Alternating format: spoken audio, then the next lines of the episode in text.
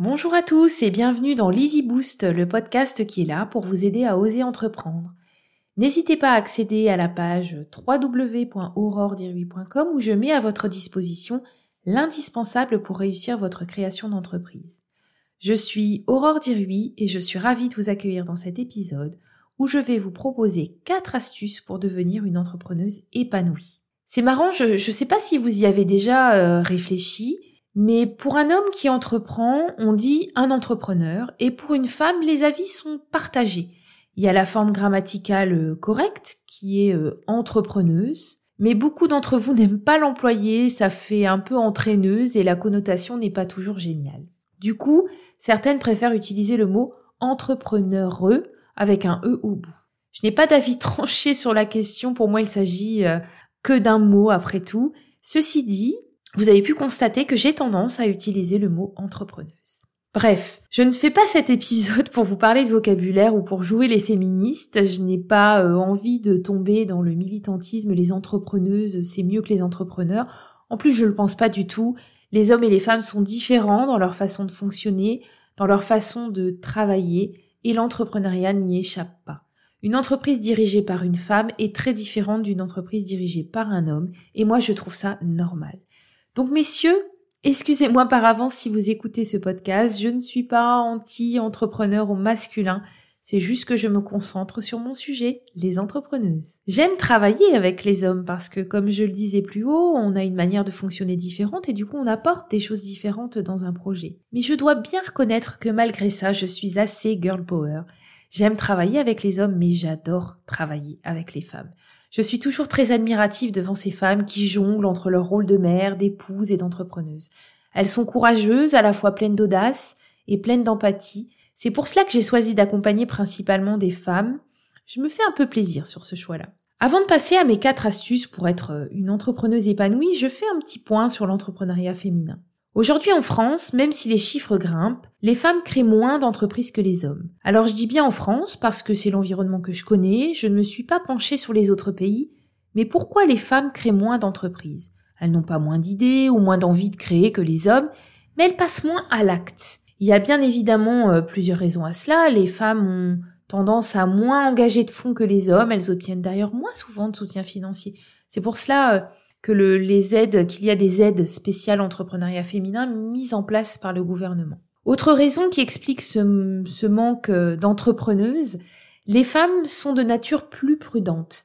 La culture du risque est assez difficile chez les femmes. Ça se voit d'ailleurs dès la cour de récréation, les filles jouent à la marelle ou papotent dans un espace bien délimité et les garçons jouent à la chasse au trésor dans toute la cour. Bon, même si c'est une généralité, c'est assez parlant, je trouve.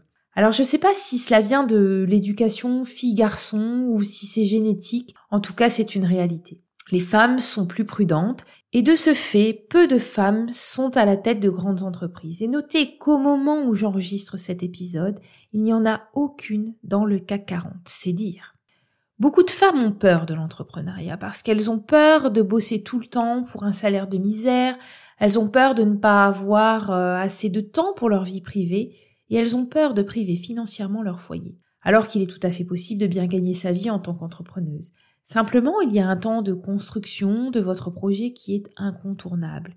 Il faut compter un ou deux ans, il faut prendre le temps de poser les bases et de construire son écosystème. Il y a un gros travail au début qui ne rapporte rien, soyons honnêtes. Eh bien moi, je vois des femmes qui inventent leur propre modèle et qui l'adaptent à leur environnement pour concilier leur vie de famille, leurs convictions et leur envie de s'épanouir. Elles sont trop fortes. Je vais maintenant vous donner euh, quatre astuces que j'essaie d'appliquer dans mon quotidien d'entrepreneuse. Quatre astuces pour être des entrepreneuses épanouies.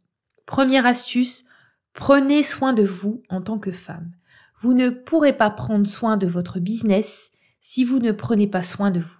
Je sais que votre business peut contribuer à votre épanouissement, c'est même évident, mais je pense qu'il faut une base de femmes épanouies pour être une entrepreneuse épanouie. J'en suis même convaincue.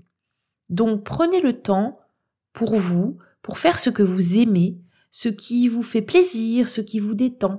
Moi par exemple, je mets dans mon planning mes séances de pilates, ou alors je fais toujours un peu de tricot avant de me remettre au travail l'après-midi. Ça me détend et je reprends le travail apaisé Je prends aussi le temps de lire avant de m'endormir le soir parce que j'adore ça. Et je prends le temps de préparer les repas parce que j'aime beaucoup cuisiner. Et je vous assure que j'arrive à avoir du temps pour mon entreprise au milieu de tout ça. Alors, allez à la pêche de tous ces petits moments pour vous et placez-les dans votre organisation. C'est hyper important pour votre épanouissement. Deuxième astuce que je vous livre aujourd'hui, c'est d'avoir une relation saine à l'argent. Je sais très bien que c'est une des plus grandes préoccupations en tant qu'entrepreneur parce qu'on a besoin d'argent pour vivre. Mais il vous faut travailler ce rapport à l'argent. Prenez conscience que cet argent ne vous définit pas en tant que bonne ou mauvaise entrepreneuse. C'est ce qu'on fait de cet argent qui vous définit. Essayez de voir l'argent comme un outil qui peut vous aider à atteindre un certain niveau d'épanouissement. Parce qu'il enlève une partie de nos soucis comme le loyer, les achats de première nécessité, le financement des loisirs et des vacances, etc. Je parle de ça ici parce que c'est important, vous allez en avoir besoin par rapport à la légitimité de vos tarifs, donc ayez une relation saine à l'argent. Selon où vous en êtes dans votre projet de création d'entreprise, il faudra peut-être prendre le temps de peaufiner un peu ce point-là. Troisième astuce, être indulgente envers vous-même. Fixez-vous des objectifs atteignables. Ne remplissez pas, s'il vous plaît, ne remplissez pas votre to-do list de la journée avec les tâches réalisables en une semaine. Fixez-vous une charge de travail réalisable. Et ne culpabilisez pas en cas d'erreur, vous avez le droit de vous tromper, de faire des choses qui ne seront finalement pas très utiles tout de suite. L'essentiel est de rebondir, de ne pas vous arrêter et de continuer votre route. Quatrième astuce, ne restez pas seul. Ne faites pas l'erreur de vous isoler. C'est incroyable le nombre de réseaux féminins qui se sont mis en place. On retrouve également beaucoup de groupes privés d'entrepreneuses sur les réseaux sociaux. La solidarité des femmes dans l'entrepreneuriat est énorme. C'est un milieu très soudé. Ces communautés que les femmes ont créées sont hyper bienveillantes. Elles permettent aux femmes de communiquer entre elles, d'avoir cette espèce de serrage de coude que je ne retrouve pas du côté des entrepreneurs. Enfin un peu moins. Il y a toujours ce côté euh, combat de coq chez les hommes, ils ont euh, toujours besoin de flatter un peu leur ego.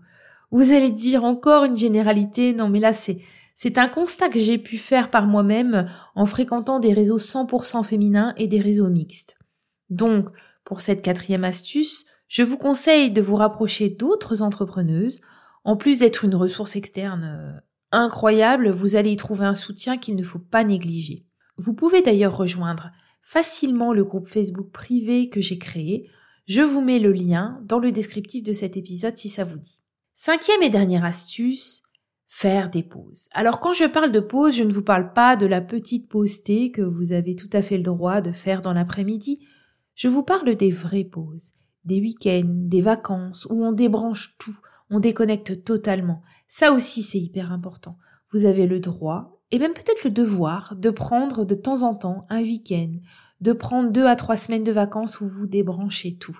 Ce break est nécessaire. Votre cerveau se repose un peu pendant ce temps-là et vous allez voir, comme il se repose, il sera plus productif et c'est là que vous allez avoir des super idées pour votre business. Et puis, vous allez revenir avec un œil neuf dans votre entreprise. Le message que je voulais faire euh, passer avant tout, c'est que c'est vraiment génial d'être une femme et une entrepreneuse, que c'est épanouissant et qu'il est important de ne pas négliger cet épanouissement. Ne vous oubliez pas dans cette super aventure. Je fais un petit clin d'œil, tiens, aux entrepreneuses inspirantes autour de moi. Julie, mon associée de toujours, une magnifique entrepreneuse. Delphine, en création, pour devenir conseillère en image, tu seras brillante, j'en suis certaine et Vanessa, wedding planner, qui attend avec impatience de pouvoir accompagner des couples dans l'organisation de la plus belle journée de leur vie. Et un clin d'œil aussi à toutes ces femmes que j'accompagne et qui sont exceptionnelles. Bravo les filles. Je m'arrête là pour aujourd'hui. N'hésitez pas à me laisser un commentaire si vous avez envie de réagir, à noter ou à partager ce podcast avec vos amis. Merci beaucoup d'avoir écouté cet épisode jusqu'au bout. J'espère qu'il vous a plu.